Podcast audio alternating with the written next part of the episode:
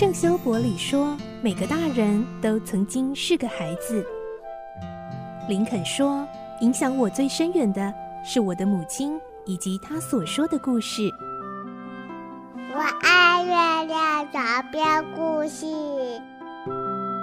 晚安，月亮床边故事。小青姐姐邀请每一位大孩子、小孩子一起听故事，不管多忙，也要和你一起听故事。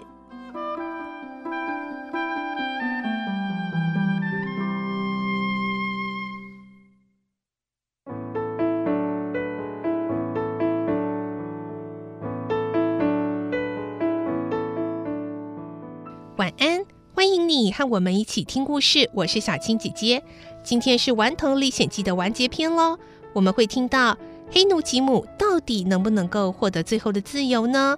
还有哈克，一直以来他的心魔最大的阴影就是自己的酒鬼父亲老芬。他的爸爸到底在哪里？还会不会再次出现呢？来听今天最后的精彩结局。《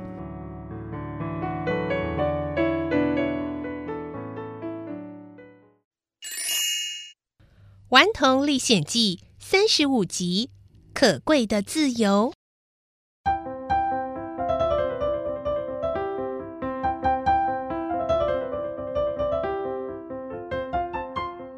怎么样才能被称作是一个伟大的囚犯呢？照汤姆的理想，当然这些都是汤姆从书上看来的，和他当初组海盗帮一样。对汤姆来说，伟大的囚犯条件可多着呢。他必须把被单撕成一条条的，再接成绳梯。尽管关吉姆的小木屋就在平地，根本不需要绳梯。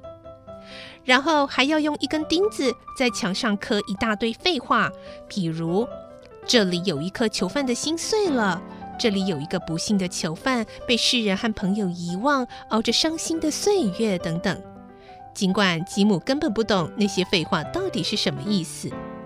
哦，对了，还要穿着染了血字的衬衫，用小口琴吹出悲伤的音乐给小老鼠听，等等。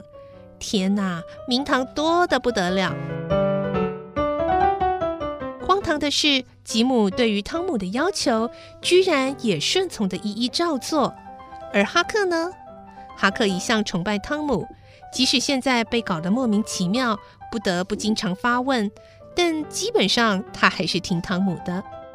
哈克总是想，像汤姆如此优秀的小孩，能够答应一起协助黑奴，已经是一件很不容易的事了。他会有那么多要求，还称这样的过程为冒险，总是有他的道理吧？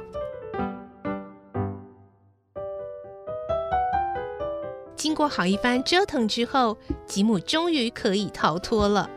不幸的，很快又被抓回来。当哈克一见到重新被抓回来的吉姆，心里有说不出的难受和痛苦，恨不得能冲上前去抱着他痛哭。汤姆又急又气，对着众人大声嚷嚷：“快放开他！你们没有权利关他，他早就不是奴隶了。他和我们任何人一样，是一个百分之百的自由人。”大家都非常吃惊，最吃惊的莫过于哈克。莎莉阿姨问。你怎么知道他是百分之百的自由人呢？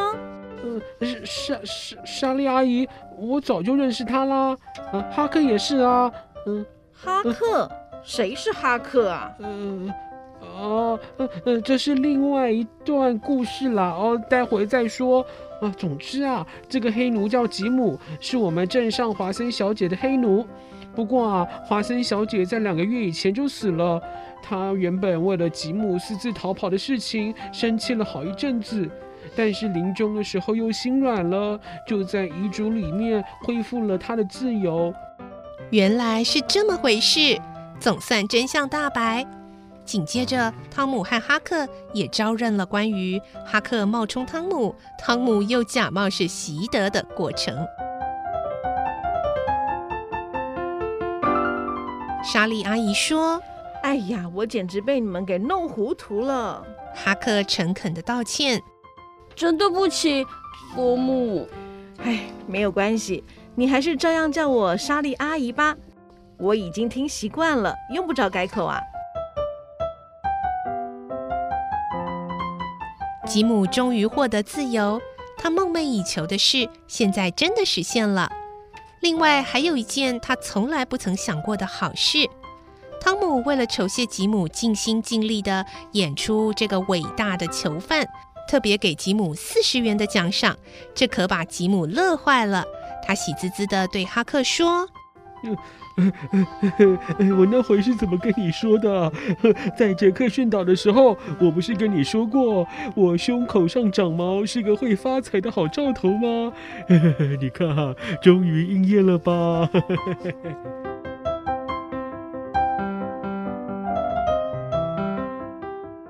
汤姆提议找个机会一起到印第安人的部落，再来一场刺激的冒险，痛痛快快玩两三个礼拜。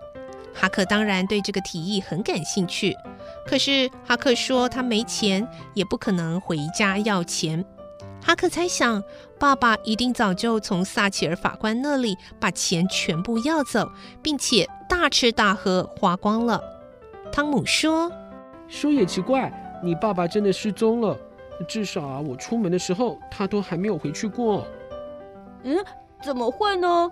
这个时候，在一旁的吉姆一本正经的开口：“哎，哈克啊，你听我说，哎，你爸爸再也不会回去了。”“哦，为什么？”“呃，别别问我为什么啦，呃，反正啊，你只要知道他再也不会回去，你的钱还是你的钱，嘿嘿，这样就好了。”哈克当然不肯接受这么含糊的答案。所以一直盯着吉姆，希望吉姆把知道的事情通通说出来。呃，好了好了，呃，你还记得那个顺着大河往下飘的木屋吗？里面啊，不是躺着一个死人吗？而且啊，我还在他的脸上蒙了一块布。我当时啊，不让你看，呃，你还记得吗？啊，那个死人哦，就是你爸爸。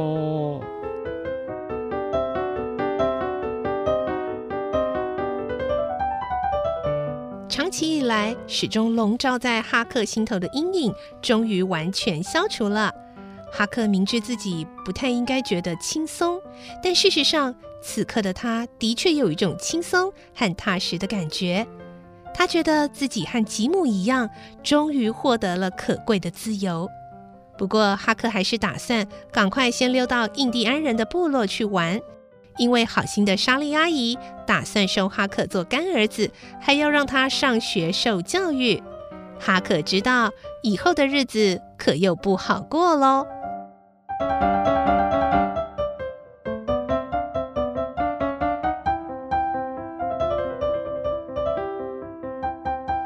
顽童历险记》的故事说完了，你喜欢这个故事吗？其实呢，《顽童历险记》跟《汤姆历险记》一样，主角呢都是调皮捣蛋，甚至会说谎骗人的孩子。这跟我们之前所说的像小公主或者是《苦儿流浪记》都非常的不一样哦。在那样的故事中，主角都有着非常完美善良的人格。但是呢，作者马克吐温就说，他希望呢，借着像汤姆、像哈克这样非典型的主角，让大家更能够亲近，因为他们就会跟我们一样，是有很多缺点，甚至做过不少坏事。但是面临真正重要的事情和关键时刻，却会坚守良心。如果我们都知道没有人是完美，没有人不犯错，那就代表真正重要的不是完美不犯错哦，真正重要的是接纳自己，找到自己的价值，并且坚持守住自己的良心。希望你喜欢这个故事。明天星期五我们将会有绘本时间，敬请继续锁定收听哦。我是小青姐姐，祝你有个好梦，晚安，拜拜。小朋友要睡觉了，晚安。